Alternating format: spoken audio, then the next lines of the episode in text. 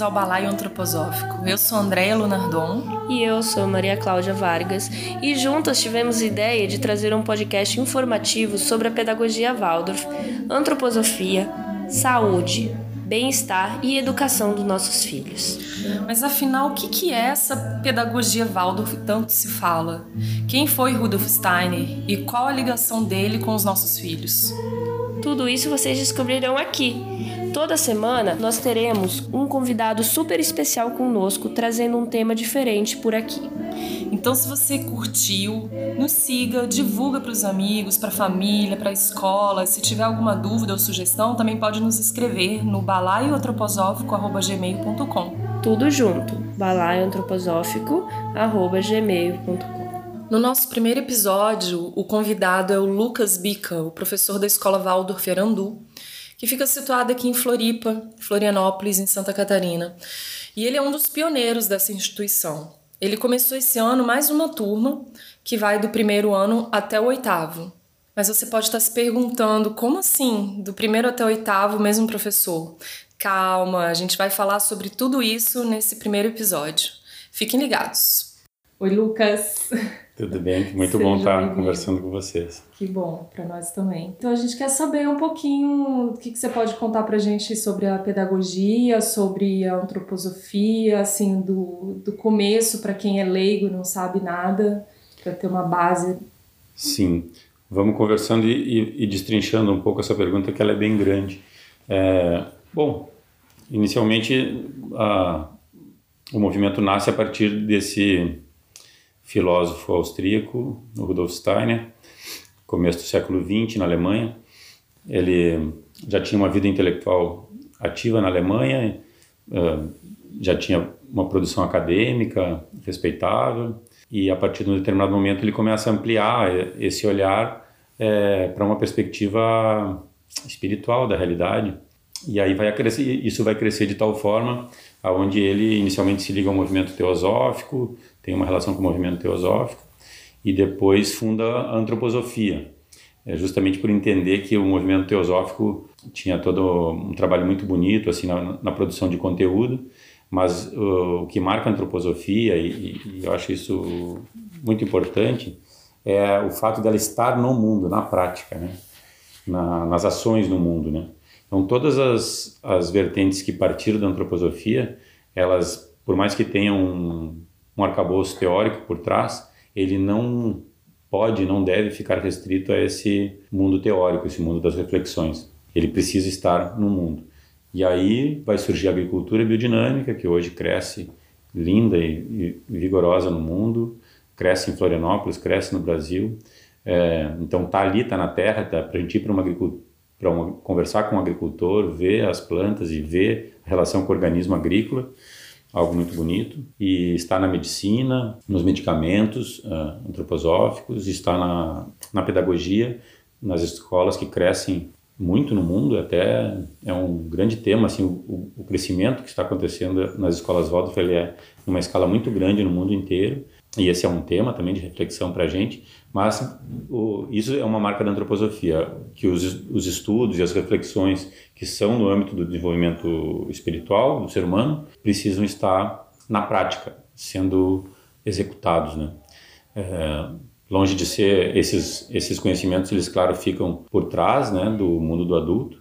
E no caso da pedagogia Waldorf, eles ele vai verter no nosso trabalho prático e não em dogmas ou em ou em determinações de, de, de, ordem do que nós pensamos, né, filosoficamente. Né? Sim. E tem muito essa, essa pergunta, assim, é uma coisa que eu te pergunto, como é que você veio parar na, na, na pedagogia? Com uhum. quantos anos de experiência tu tens já?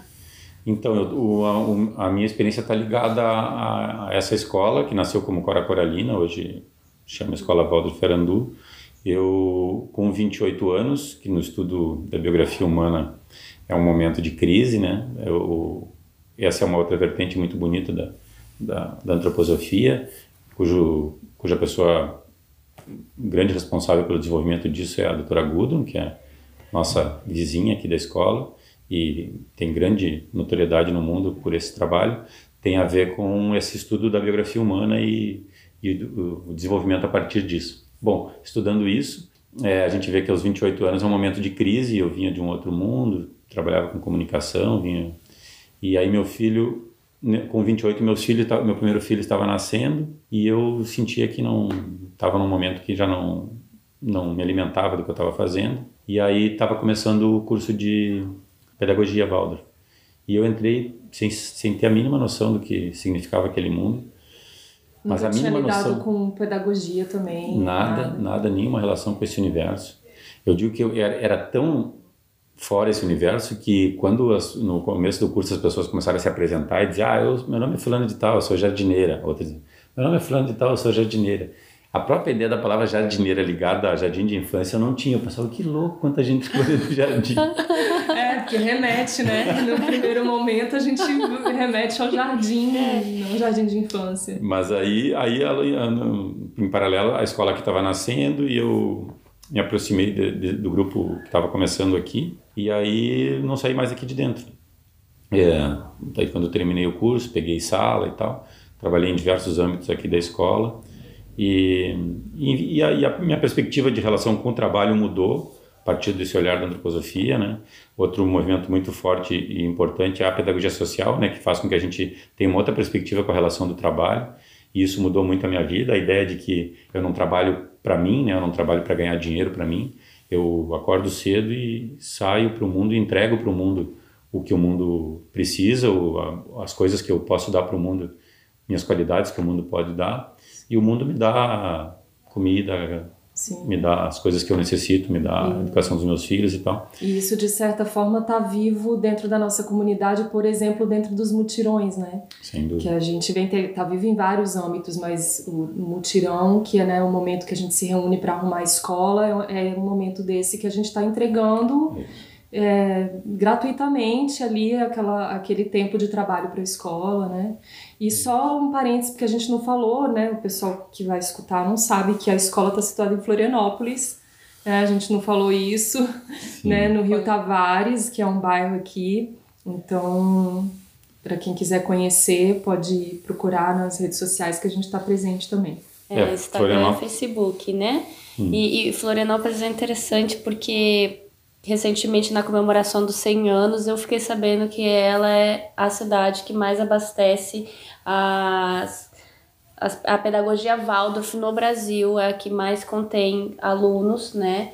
E, e que surge também novas, novas ideias, assim, né? Que tá, tá abrigando bastante, assim. Ela tem despertado mais do que o restante dos países. Claro que tem escolas maravilhosas ao redor do Brasil ali nas cidades, mas Floripa tá com peso assim, né, nessa É, proporcionalmente ao tamanho da cidade, dificilmente tem uma cidade com tantas iniciativas, né? Claro, a gente tem São Paulo, que é onde a pedagogia chegou, né? Uhum. Você já deve ter, já deve estar indo para os seus 80 anos quase, que nasceu a Escola Rudolf Steiner, né? Uhum. Em, em São Paulo, no começo chamava Escola Higienópolis, e ali nasce o movimento e aí São Paulo nasce outras iniciativas, depois a Escola Micael, então é onde tem muito vigor, a pedagogia Waldorf é muito vigorosa no estado de São Paulo e na cidade de São Paulo, mas é, proporcionalmente ao tamanho, como Florianópolis é uma cidade pequena ainda, a gente tem hoje quatro escolas e um número grande de jardins, é, então realmente chama atenção o quanto ela, ela cresce aqui. Chama atenção o quanto ela cresce no mundo na contramão da, da, das tecnologias, na contramão de um, um, discurso que vai em direção ao uso das mídias como, como processo pedagógico, e aí e nós vamos frontalmente contra esse, essa perspectiva da ferramenta midiática como, uh, como elemento pedagógico, porque para nós essa pedagogia se fundamenta na ideia de vínculo humano. É, é o ponto central da, dessa pedagogia, pedagogia é a relação entre os seres humanos, é, dá para pensar muito, muitas vezes que quase todos os elementos que a gente usa em salas são desculpas para criar uma relação saudável entre é, seres humanos ou entre um ser humano adulto e as crianças, que é um ponto chave do processo de desenvolvimento é esse referencial é, no, com relação ao segundo setênio a gente se refere muito a isso como autoridade amada, né?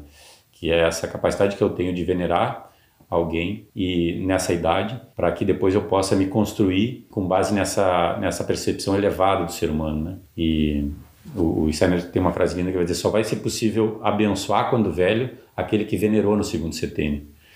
É, então, esse é um ponto chave assim. E... Explica para as pessoas que estão nos ouvindo o que são setênios? Isso. Né? Eu acho que vai tem a ver com, essa dúvida. Tem a ver com essa perspectiva do, do da biografia humana organizada uh, com momentos uh, chave de sete em sete anos. Isso não é privilégio só da antroposofia, né? A astrologia também tem uma, um olhar assim, é, que, que se encontra com isso. Mas a gente entende que de sete em sete anos uh, acontecem momentos importantes na nossa vida. Nos primeiros sete anos, então, na nossa perspectiva, é o, é o, são os 21 anos necessários para que o, o ser humano esteja completo na Terra, tenha chegado completamente aqui. Para nós, acontece um parto quando, quando a criança chega no mundo, que é um parto físico, esse parto que a gente entende de forma clássica. Então ali chega um corpo uh, físico para começar a se desenvolver e depois outros aspectos do ser humano vão se desvelando como véus durante esse período de, de 21 anos, aí, ok, 18 anos, esses, é claro que são sempre aproximações, né? Mas não estão longe disso. E depois, uh, durante esses, esses, primeiros sete anos, que co compreende nosso jardim de infância e tal, a gente entende que ali uh, um aspecto humano que a gente chama de vital, a gente se refere com o corpo vital, se desenvolve, começa nesses sete anos se desenvolver. É, esse corpo vital a gente compartilha com as plantas, com o mundo vegetal, e, e, e, é isso que faz com que, que é o elemento central da vida, né? que faz com que as substâncias minerais que, que estão sujeitas a, determin, a determinadas leis, por algum motivo, sobre a, o, a regência da, da vida, eles resolvam tomar outro caminho, né? crescer, subir, se desenvolver. E isso, a criança do primeiro setênio é uma marca clara disso, né? A gente fica uma semana sem ver uma criança do primeiro setênio e é outra criança parece, né? Quando volta das férias já já não é mais a mesma. É incrível, já se né? transformou né? tanto em crescimento físico quanto intelectual também, né? É. Então ah. nesse momento todas essas forças estão voltadas para essa construção do corpo, construção de órgãos, desenvolvimento e tal. Por isso nosso jardim de infância não usa, não apela para a intelectualidade no primeiro setênio. As nossas crianças no nosso jardim vão brincar livremente, vão ter um brincar livre vão ter no jardim, os adultos do jardim vão ser adultos que estão trabalhando, trabalhos com sentido de adulto, que sejam passíveis de serem imitados. Essa é um, uma questão do nosso tempo, né? Nossos trabalhos hoje têm muita aparência de ócio, né? O nosso, o nosso trabalho hoje é uma criança olhando uma pessoa que trabalha na frente do computador, que está trabalhando bastante, ela tem a sensação de que ela não está trabalhando, então não é possível imitar alguém que trabalha na frente do computador. Então, as nossas jardineiras e jardineiros vão estar trabalhando nesse sentido. E, e aí, quando chega próximo da troca dos dentes, ali, mais do que sete anos, a gente pode pensar na troca dos dentes, ali é um sinal de que essas forças, que vão ser as mesmas forças que o ser humano adulto vai usar para o, o intelecto, para o pensar, aí elas começam a se libertar um pouco desse âmbito da construção do corpo e começam a ficar disponíveis para o pensar. É a hora que as nossas crianças passam por um portal de flores, a gente faz um ritual de passagem muito rico, porque ali há um, uma transição e elas vão entrar agora num momento onde a gente muito lentamente vai começar a utilizar dessas forças que ainda uh, vão estar disponíveis ainda mais para frente, mas agora a gente já pode usar. Que é quando começa a alfabetização daí, né? e aí vem, aí vem o tema polêmico, né? Que muitos amigos falam, nossa, mas aí então quer dizer que na pedagogia, a partir do primeiro ano, o professor, mesmo o professor, vai acompanhar essa turma até o oitavo. Que... Como, como é que se dá isso, Lucas, para as pessoas entenderem? Sim. Porque elas não como na educação normal isso não é comum, é muito assim, ó, oh, já é a primeira diferença para quem entra do ensino tradicional para o ensino Waldorf, por exemplo. Sim. É, eu acho que a insistência nisso é a insistência no vínculo, né? No vínculo humano. E, e no professor, como o, no professor de, de, dessa primeira fase da criança, do, do segundo setênio, como um generalista.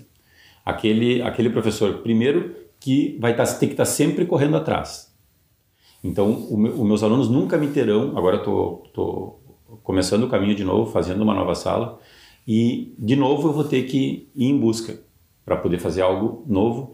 Então, o, a sensação que eu tenho é que quando o Steiner propõe isso, ele propõe que, ele, que essas crianças tenham todos os dias um indivíduo que não pode se acomodar. Está proibido de se acomodar, porque eu vou ter que necessariamente ir atrás é, para poder estar diante deles. Então, mais do que o conteúdo em si, o que eles terão é um ser humano tentando se desenvolver na frente deles o tempo inteiro. E para nós essa é a grande imagem. E aí, associado a essa ideia de vínculo, que dá para ter coisas muito práticas, que é a capacidade de acompanhar o desenvolvimento daquele indivíduo, e eu poder fazer uma relação lá no quinto ano com algo que eu sei que aconteceu no segundo, no terceiro, quer dizer, me dá um espectro de tempo muito grande. Isso, mais do que tudo, é, é a imagem de, ser, de se desenvolvendo o tempo inteiro. Aliás, a própria comunidade é, da Escola Waldorf, essa ideia de ser uma associação e de os pais estarem juntos no processo de administração e de e desenvolvimento da escola, isso é ampliar isso, essa capacidade de ver pessoas em processo de desenvolvimento. E para nós, o processo de desenvolvimento precisa do social, acontece é. com a necessidade do social. Eu, inclusive, posso falar por experiência própria, porque eu falei que a minha filha tá aqui desde o maternal, né, na Waldorf desde o maternal, mas não falei em que ano que ela tá, né, que é. ela tá no oitavo, então ela já tá no final aqui da, da escola, né, né, na nossa escola só vai até o oitavo ainda, e além de vê-la em desenvolvimento constante, eu me vi em desenvolvimento também, né, no momento que eu comecei a me entregar principalmente a, ao conselho de pais e mães que nós temos na escola, né, e, e a me envolver em todas as questões, eu me vi crescendo junto com ela. Hum. Então isso também é bacana, né? É um crescimento de toda a comunidade, não é só do aluno, todo mundo sai ganhando. É, porque de certa forma, hoje isso já não é uma reflexão que cabe a gente, né? Mas hoje a, que está só com a gente, mas se a gente pegar é, o, o, nós não sabemos o que meus, eu não sei o que meus alunos trabalharão. Não foi nem inventado ainda. Provavelmente os empregos e, e os desafios que eles terão pela frente. Então, uh, é muito claro, e isso cada vez é mais claro para pedagogias que estão chegando, que uh, uh, ensinar não é encher um saco com informações, né? Sim. Até porque o mundo da informação hoje, assim, ela tá... Tá fácil. Tá, é, tá, tá, até tá exagerado, assim, né? É. O nosso desafio é como trabalhar justamente filtrar ela. Então, nós precisamos hoje, hoje é o dilema do nosso tempo, é formar seres humanos para lidar com a informação, né? Sim. Capazes de lidar livremente com a informação. E aí surge a palavra liberdade, que é central para a antroposofia, é central na obra do Rudolf Steiner, e essa é a meta. O que é uma divergência nossa com algumas pedagogias é o fato, para nós, liberdade demora, leva tempo. O que nos diferencia, essência, uma das grandes diferenças nossas para os animais, que é essa possibilidade de liberdade, que vai ser uma discussão filosófica que o Steiner vai fazer no começo da, da obra dele, Filosofia da Liberdade, talvez seja um livro básico assim e fundamental, é, é, vai discutir a possibilidade da liberdade com os filósofos do seu tempo que já haviam enterrado ela como possibilidade. Né? Então, mas para nós ela demora. Os, os, animais que não têm essa possibilidade têm, estão à disposição já chegam no estado adulto muito rápido, né? Logo depois do parto, um pouquinho tempo depois, quase todos os animais já cumprem quase todas as suas funções, inclusive sexuais, muito rápido. O ser humano precisa de um longo tempo para isso. Então nós apostamos nesse nesse estado lento de desenvolvimento como capacidade de ter sob uh, o domínio, é, as nossas ferramentas estarem sob nosso domínio e eu poder então é, tentar chegar diante disso que não é fácil, mas que, que é esse, essa possibilidade de liberdade humana. Né? Então para nós é lento. Então a nossa, a, nossos processos todos a gente aceita que sejam lentos, a nossa alfabetização, que ela seja devagar, que o jardim de infância não tenha nenhuma pressa com relação a saber letras e números. E aprende do mesmo jeito, né? Porque uma dúvida também todo mundo traz quando a gente fala como é que é a escola. É, nossa, mas vai sair da escola e vai conseguir acompanhar depois fora?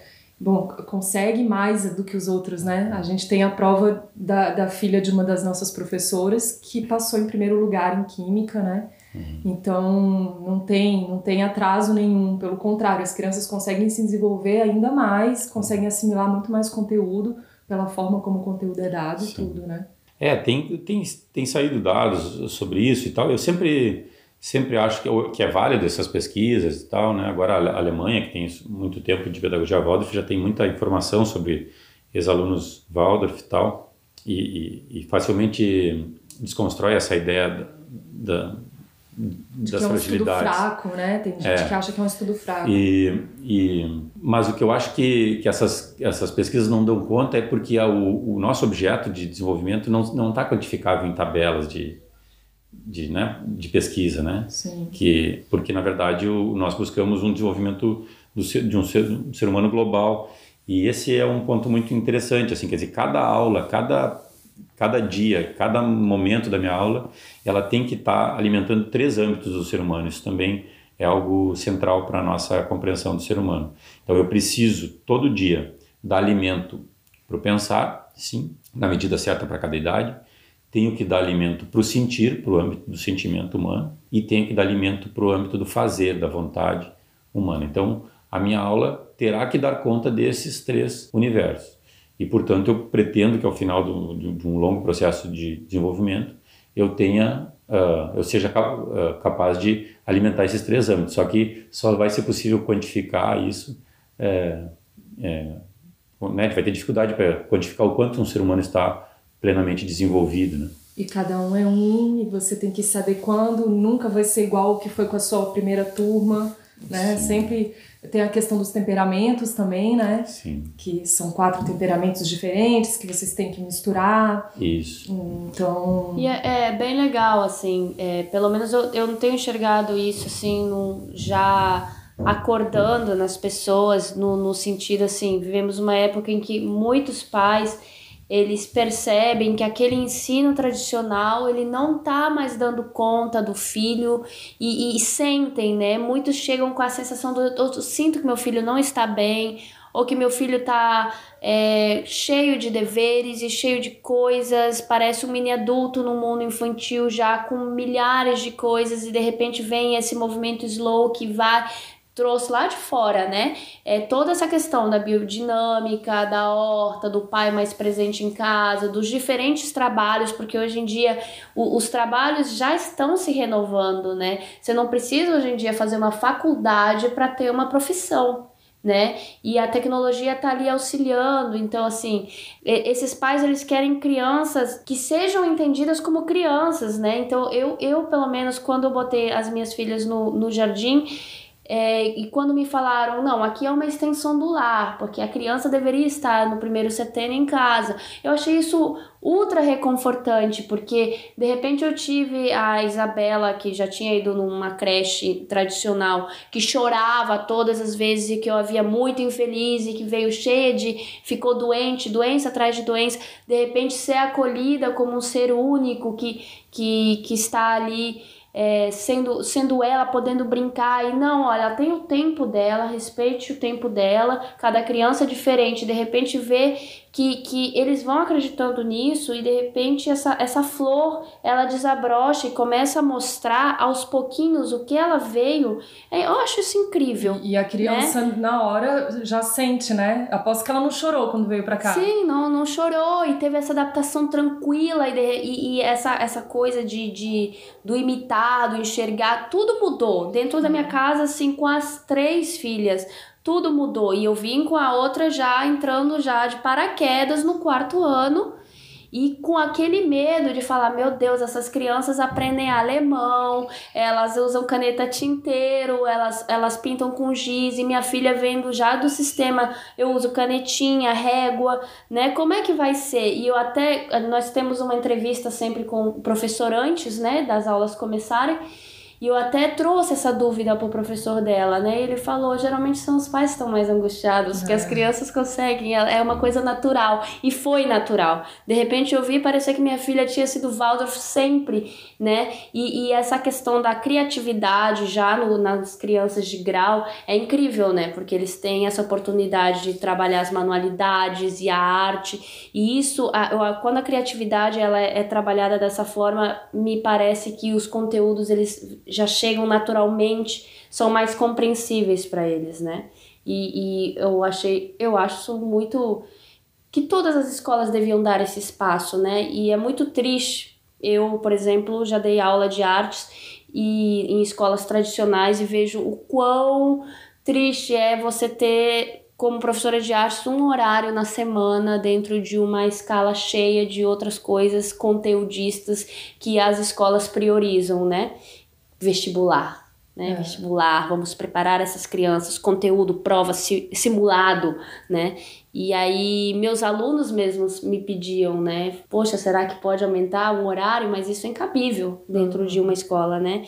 E Infelizmente é isso. Tem nascido novas correntes, eu, eu sou muito simpatizante de várias outras pedagogias, mas para mim, no meu caso, sim, eu me encontrei muito na Waldorf, né? E eu acho interessante essa questão do traga a criatividade, trabalhe essas manualidades com essas crianças, né? Que isso é fundamental. Isso para mim como artista é incrível ter uma escola que forneça isso às minhas filhas. Sabe? E daí as crianças saem da, de uma escola Waldorf para o mundo é, e podem fazer o que quiser, né?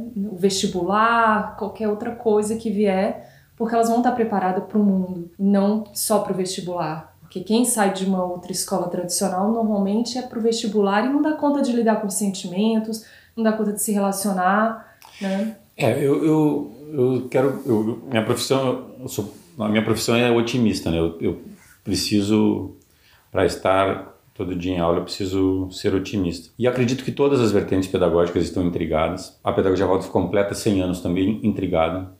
E se deixarmos de ficarmos intrigados, pode ser perigoso. Os dilemas do nosso tempo são, são únicos, nunca se pensou sobre isso. Não vai dar para se recorrer a textos antigos para resolver os dilemas do nosso tempo acho a própria perspectiva de arte que está mencionando hoje era uma coisa praticamente um patrimônio da pedagogia Waldorf, a ideia da arte ligada ao processo pedagógico, porque esse é um ponto central para nós. A arte não é uma disciplina na escola Waldorf, né? a, a arte é o veículo por onde transita todo o conhecimento. E isso o Steiner foi beber no, no Goethe, né? um grande pensador alemão que na verdade é o, dá para dizer que é o pai da antroposofia, foi foi a partir dele que ele percebeu que o Goethe era um cientista e tinha concebido, sem ter organizado teoricamente, uma nova ideia de ciência. E essa ideia de ciência do Goethe estava associada à arte, à observação, à presença do ser humano diante do fenômeno. E a partir daí surgem várias descobertas. Então, essa própria ideia de arte, que era muito uh, própria da casinha, da pedagogia Waldorf, hoje já não é mais. É, né, muitos pensadores e, e muitos uh, pedagogos estão lidando com essa perspectiva. Então, a arte invadiu a escola muito mais, né, hoje, no Brasil, nos últimos anos. Então, eu, eu quero crer que essa, o estar intrigado com esse tempo é uma coisa que está também nas outras linhas pedagógicas. E cada um tentando encontrar, a partir do seu referencial, uh, descobertas. É, e tenho, sempre que tenho acesso a, a possibilidade de novos ideias pedagógicas, por vezes até divergentes, assim, inicialmente, assim. Né? A gente tem é, essa, essa ideia das escolas libertárias e tal, que a gente tem até algumas divergências, assim, pontuais com relação a essa chegada na liberdade e tal, mas quando a gente se depara com esses, com esses pensadores, né? especificamente o Pacheco, quando a gente escuta, é, é fantástico, né? A forma com que ele está lidando e como ele está encontrando soluções para os conflitos que estão diante deles e, como é bonito os resultados e então é, eu acho que é muito importante que a gente tenha a sensação de estarmos no mesmo barco, dividindo soluções, insights e percepções, né? E hoje eu acho que esses insights é, nós na pedagogia Waldorf nos alimentamos também de fora de outras de outras linhas também, né? Isso é muito importante. Sim, até porque o Rudolf Steiner vai estar tá fazendo 100 anos da pedagogia, então, quer dizer, 100 anos atrás, quanta coisa já não evoluiu, né? Quanta coisa a gente já não tem que se adaptar e não dá para fazer exatamente como ele. É, o, o, fato é que não há, não há nenhum preceito prático uh, na pedagogia Waldorf. Isso é, é super importante de, de, se pensar. Não tem algo que se faça que se caracterize uma aula Waldorf. E esse é um perigo que mesmo dentro da pedagogia Waldorf a gente incorre. O que nós somos cobrados é ter uma perspectiva de olhar para o ser humano com base nesse, nesse ser humano que inicialmente tem pensar, sentir e querer, e eu preciso olhar para esse ser humano nessa lógica. Preciso olhar para esse ser humano naquele âmbito que eu comecei e não terminei, que é um ser humano que tem um corpo físico, que tem um aspecto vital, tem um aspecto anímico que precisa ser cuidado, o mundo dos sentimentos, e que tem um eu que é capaz de uh, quando esse processo terminar, comandar todo essa, esse desenvolvimento do ser humano. Então eu tenho essa premissa para olhar para o mundo, essa, essa, esse óculos que me faz ter uma percepção do ser humano nessa, nessa lógica. Agora, o que eu vou executar deverá ser a partir da necessidade dos meus alunos e da realidade que eles me apresentam. Se eu reproduzo uma prática por si só, ela, em essência, não será pedagogia Waldorf, mesmo que seja muito bonita, uma caneta tinteiro, então nós vamos precisar buscar a essência disso. E esse é um desafio de uma pedagogia que faz 100 anos, é conseguir dar vida nova a todas essas práticas, inclusive a criação de práticas e percepções novas e desenvolvimento de outras ideias para os dilemas do nosso tempo, que são únicos, né? Sim. E, na verdade, uma das dúvidas que, que, que surge também, ou questionamentos, eu já cheguei assim, me falaram, ah, a pedagogia ela é muito linda, né, no papel, mas não deixa de ser uma pedagogia ao alcance de poucos e é, alguns consideram elitista justamente pelo fato de acharem as mensalidades altas, às vezes até em alguns outros estados ela chega a ser mais alta do que as tradicionais, né? E aí me dizem, e como, e como, por exemplo, tornar mais acessível? E nós temos essa discussão na escola, né, da pedagogia Waldorf e o ensino público. Tu poderia explicar um pouquinho pra gente disso? Sim, é, esse é um, é um dilema um, que, que a gente vive fortemente, realmente é um belo tema para se tratar.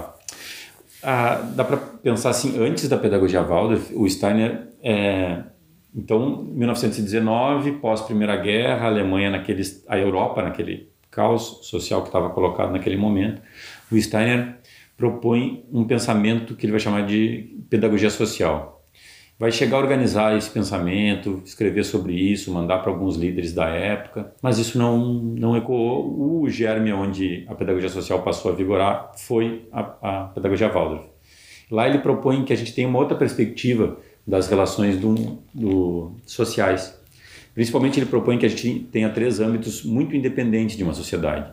Um âmbito cultural, que é o âmbito do pensamento, onde ele deve ser a liberdade deve vigorar um âmbito político, aonde deve a igualdade deve vigorar naquele âmbito, e o âmbito econômico, aonde a, a gente teria que ter uma nova perspectiva de economia. Então a gente teria que revisitar esses três âmbitos para que a, que a sociedade conseguisse nem incorrer no risco que o capitalismo acabou gerando, que foi apostar todas as fichas na ideia de, de liberdade, nem no, no risco oposto que os, o socialismo em direção ao comunismo acabou trabalhando, que é apostar todas as fichas na ideia de igualdade.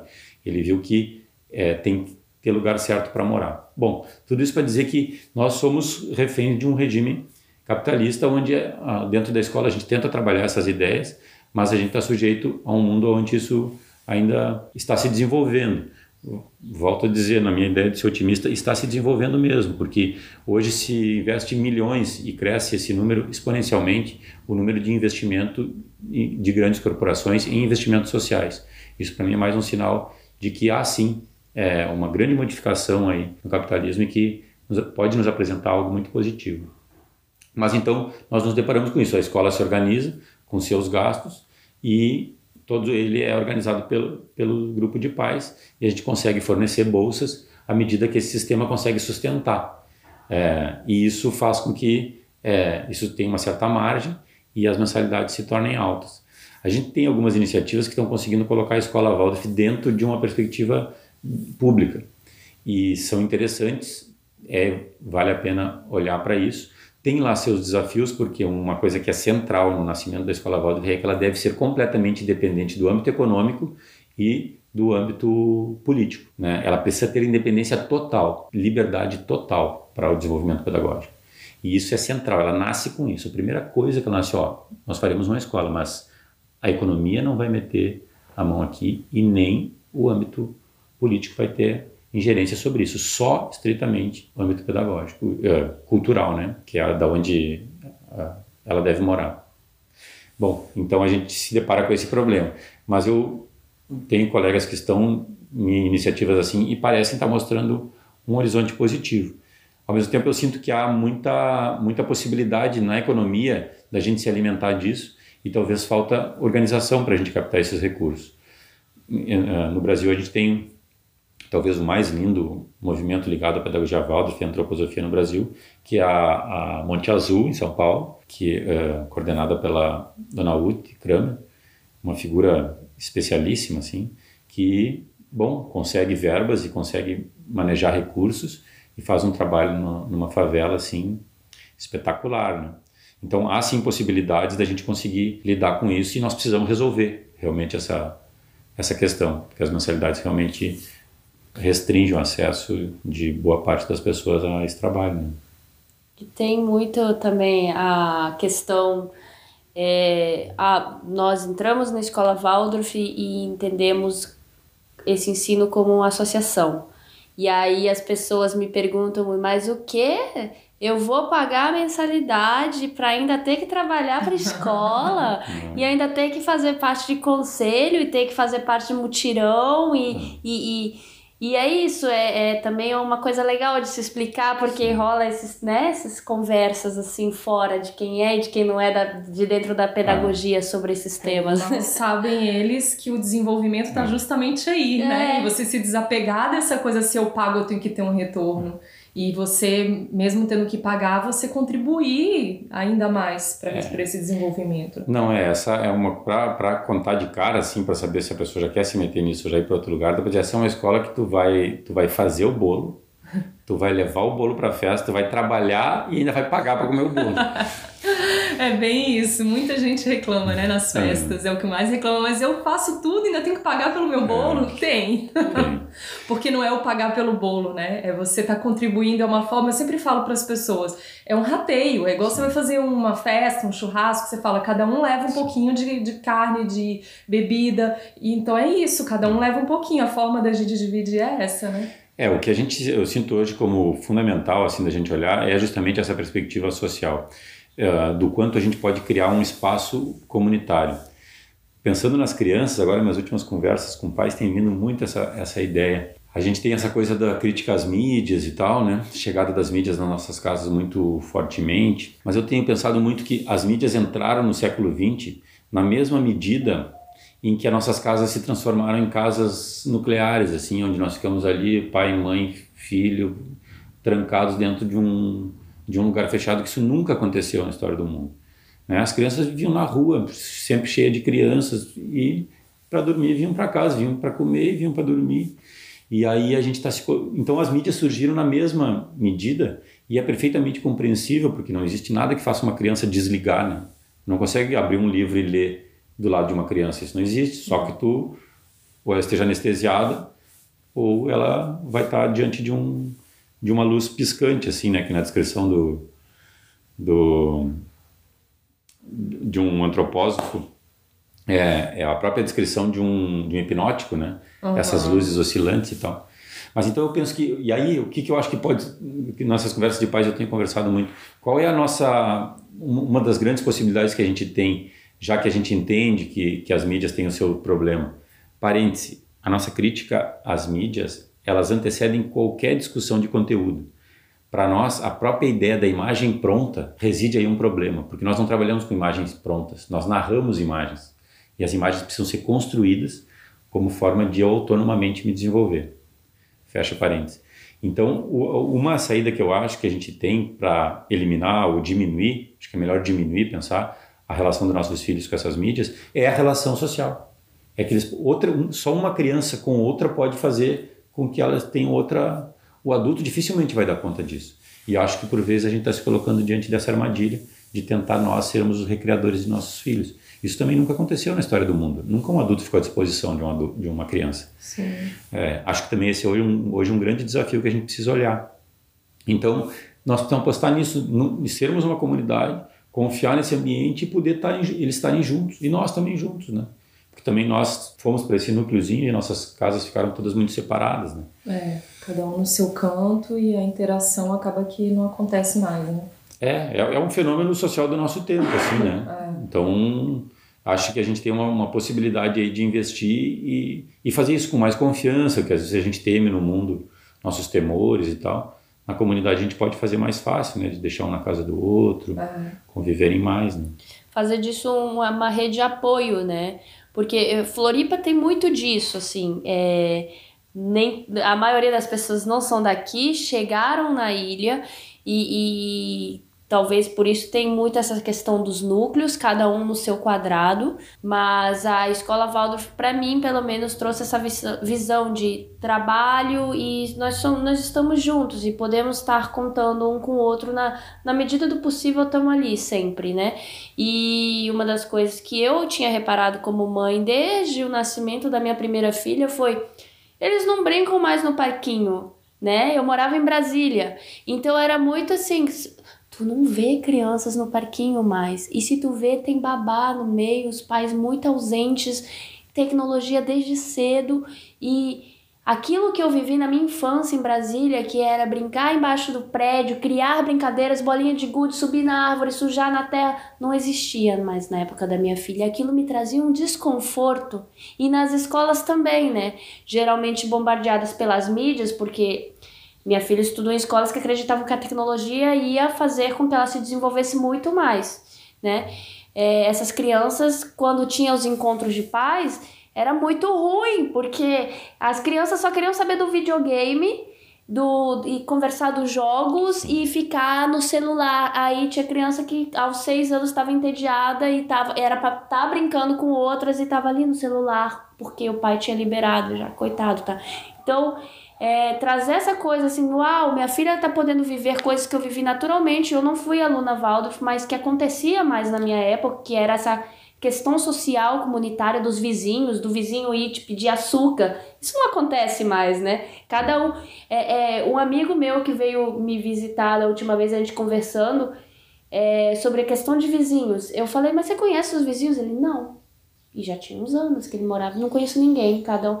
E eu, e eu, mas ele morava em apartamento, não era casa. E é muito estranho, né? Você tá com muita gente num prédio de concreto e você não conhecer quem mora do seu hum. lado, né? Eu sou do interior do Rio Grande do Sul e eu me lembro, eu fui morar em Porto Alegre, do meu pai chegar no meu apartamento, assim, tá triste, assim, no meu apartamento. E aí a, a, eu falei, ué, pai, o que que houve? Ele falou, uma pessoa entrou no elevador e ficou de costa para mim. Coisa mais comum de acontecer, é, né? É, Mas que para ele, que, é um, que vive num ambiente de dar bom dia para todo mundo que se passa, né? Sim. né? E eu me lembro dele achar aquilo... Então, é realmente, as metrópoles criaram um modo de vida que às vezes até se estende mais, né?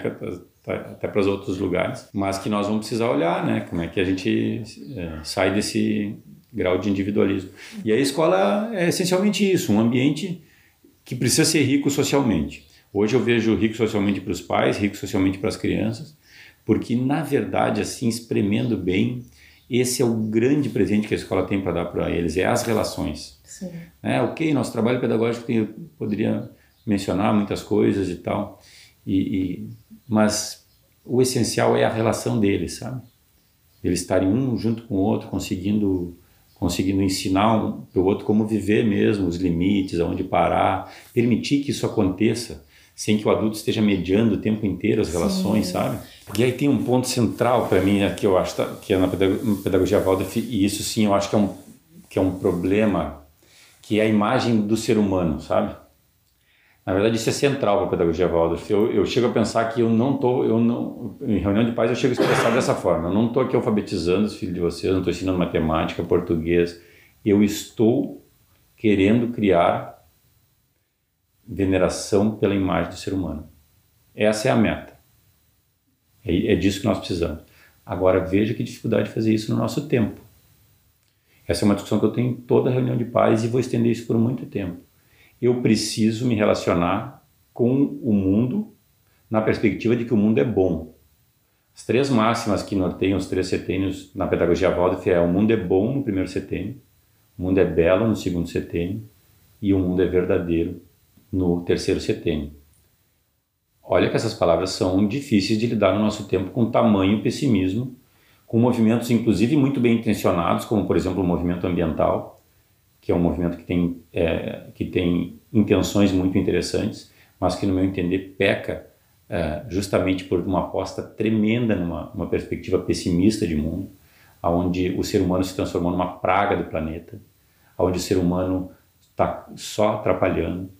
E, e, eu insisto, o professor Waldorf ganha um presente, porque eu sou, sou ser treinado a apresentar a essência do mundo. Eu vou apresentar para as pessoas aquilo que é a essência de cada coisa. E eu hoje vivo com uma certeza de que a essência da ação humana ela é sempre boa, ainda que ela possa se desvirtuar. E a gente tem dificuldade de perceber isso. Próximo da nossa escola a gente tem uma pedreira, chama Pedrita. Os meus alunos, até nessa sala, nem, nem tem acontecido. Na outra sala, eles vinham com essa perspectiva dos pais, que pedrita está destruindo o mundo e tal. Mas qual é a essência da pedrita? Os, as pessoas que vão trabalhar na pedrita acordam de manhã, tomam um café e pensam, agora vou lá destruir o mundo? É. isso? Não, elas vão lá produzir pedra porque as pessoas têm casas, seguras, que tenham estradas boas, que pessoas possam ser é, estar vivendo bem. Essa é a essência da periferia. Qual é a essência de, de Angra, Angra 2? De uma usina, de uma usina nuclear. As pessoas que vão para lá vão para lá para destruir mais um pouquinho do mundo. Eu, eu me lembro no sexto ano, para mim foi uma vivência muito forte. Eu tive que dar o sistema bancário para eles, estava dando cálculo de juros simples. E eu fui apresentar o sistema bancário. Bom, eu, eu, descobri que em mim só tinha um poço de críticas ao que seja banco, né? Porque banco para mim era um covil de ladrões, na verdade. Sem perder a perspectiva crítica, que deve chegar na hora certa, a essência dos bancos é que se eu guardo meu dinheiro embaixo do colchão e vocês no, embaixo de cada colchão, esse dinheiro será só meu. À medida que eu coloco o dinheiro num banco, esse dinheiro faz com que lá no Ceará possa um cara conseguir dinheiro para fazer um caldo de cana lá, que é uma ideia que ele teve. Ou produzir um produto que só que ele pensou e que vai poder chegar no mundo só por essa via. Então, bem ou mal, com os problemas que se tem, e quando eles são maiores a gente vai discutir o que significa uma tomada de juro muito maior do empréstimo em relação ao que se recebe, e aí, ok, temos problemas, mas eu só posso chegar na perspectiva crítica das coisas depois que eu tenho essência. E para mim, nós cidadãos do nosso tempo, nós somos cidadãos, cidadãos que, como imagem, a gente anda com uma lente de aumento diante dos olhos. Então a gente vê tudo sob a perspectiva crítica. E se tu olhar a mais bela obra de arte com uma, com uma lente de aumento, tu vai ver um monte de fissuras, tu vai ver um monte de areia que ficou ali da onde ele estava pintando, e tu não vai perceber a beleza daquele lugar. Então, uma coisa central é olhar a essência do mundo e confiar e, e, e confiar não, ir checar como a essência do mundo é boa. Então, esse para mim é um desafio que as outras pedagogias estão lidando, que elas estão batendo de cara com um pessimismo. Não ser pessimista é quase ser considerado idiota. Uhum. Né? Boa parte do que eu estou dizendo aqui pode ser interpretado como uma grande idiotice. Sim. Mas é disso que eu me alimento para ser otimista, acreditar que o, que o que o mundo vale a pena e que eles possam, meus alunos possam ver nos meus olhos isso, né? Eu acredito que não tem fim, né? A nossa conversa não teria fim, a gente poderia estender aqui até de noite.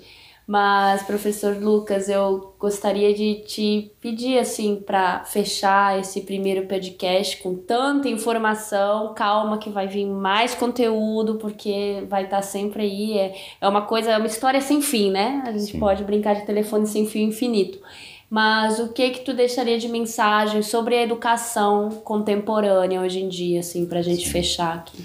É, eu para mim esse ponto que a gente toca agora no final é o é o ponto central. Eu acho que o que a pedagogia Waldorf tem a oferecer para o mundo hoje são duas coisas que eu acho assim que que a gente tem muito a contribuir para o mundo. Uma é essa mudança na perspectiva da imagem do ser humano. O ser humano está num altar uh, diante da nossa pedagogia. E nós cuidamos dessa imagem com todo o cuidado. Eu, eu peço para os pais, quando tem que escolher o que o seu filho pode ou não ver ou assistir, que se pergunte diante daquilo: como está a imagem do ser humano aí? Como está ela representada? E a, e a imagem do ser humano está sendo fortemente atacada por diversas formas.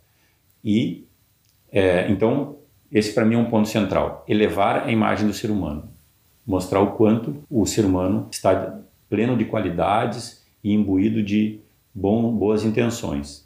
E errando, porque essa liberdade significa possibilidade de errar. Então é, é daí mesmo, inclusive, gostar do erro. É um tema interessante para a gente. Então isso é algo que a gente tem, tem a oferecer muito. Um novo olhar para o mundo, a partir de uma ideia positiva. E nós vamos ter que fazer um esforço. Né? E uma outra coisa que eu acho muito importante também é essa perspectiva desses três âmbitos que eu falei: pensar, sentir e fazer, querer. Eu acredito que o pensar, né, todas as pedagogias estão com boas ideias e boas sacadas para alimentar isso. O sentir também acho que agora, no meio do século XX para cá, as pedagogias percebem que precisam olhar para esse âmbito do ser humano, já não dá para pensar o ser humano só como uma cabeça. Acho sim que isso está sendo olhado cada vez mais mas acho que agora o que a gente negligencia e talvez seja o mais difícil é o fazer. Então é o que eu acho que a gente precisa cada vez ter mais atenção para a necessidade da realização, realização com as mãos, ação humana, transformação real do mundo. Então eu acho que a nossa pedagogia precisa investir cada vez mais forte nisso, é, para que isso também reverbere no mundo, nas outras pedagogias, e todas as pessoas possam é, serem mais executores, mais realizadores. É, então acho que assim, se eu for pensar duas coisas que eu queria, que eu elegeria como pontos de luz na pedagogia Waldorf que a gente precisa investir com força são esses: a imagem do ser humano sendo revigorada e a educação do fazer, do, do, das ações humanas. Maravilha, Lucas. Maravilhoso, nossa, sempre muito bom, né? Tá conversando. Sempre. E assim a gente vai chegando à finalização nosso do primeiro... nosso primeiro inauguração, desculpem os erros. A gente vai aprimorando conforme vai passando o tempo, ah, né? Ah, e agradecer o Lucas que quando a Maria Cláudia me perguntou, né, quem que a gente podia chamar, a primeira pessoa que veio foi você na minha cabeça, porque eu sou super fã sua. Eu adoro essa forma como você coloca a, a situação, a pedagogia, e para mim é muito claro, assim, né? Porque tem vezes que, que as pessoas falam que não, eu não consigo entender direito, mas a, a tua fala sempre me toca. Eu sempre saio preenchida e alimentada depois de uma conversa com você. Então, obrigada por participar desse nosso primeiro podcast, foi um prazer.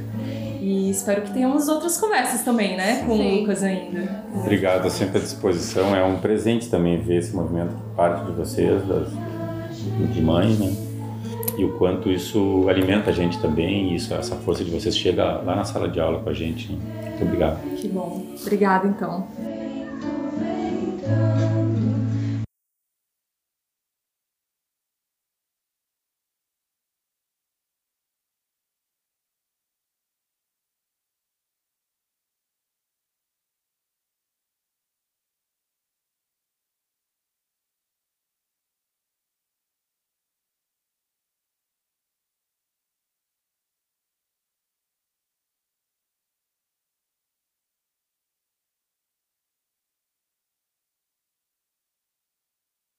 Yeah.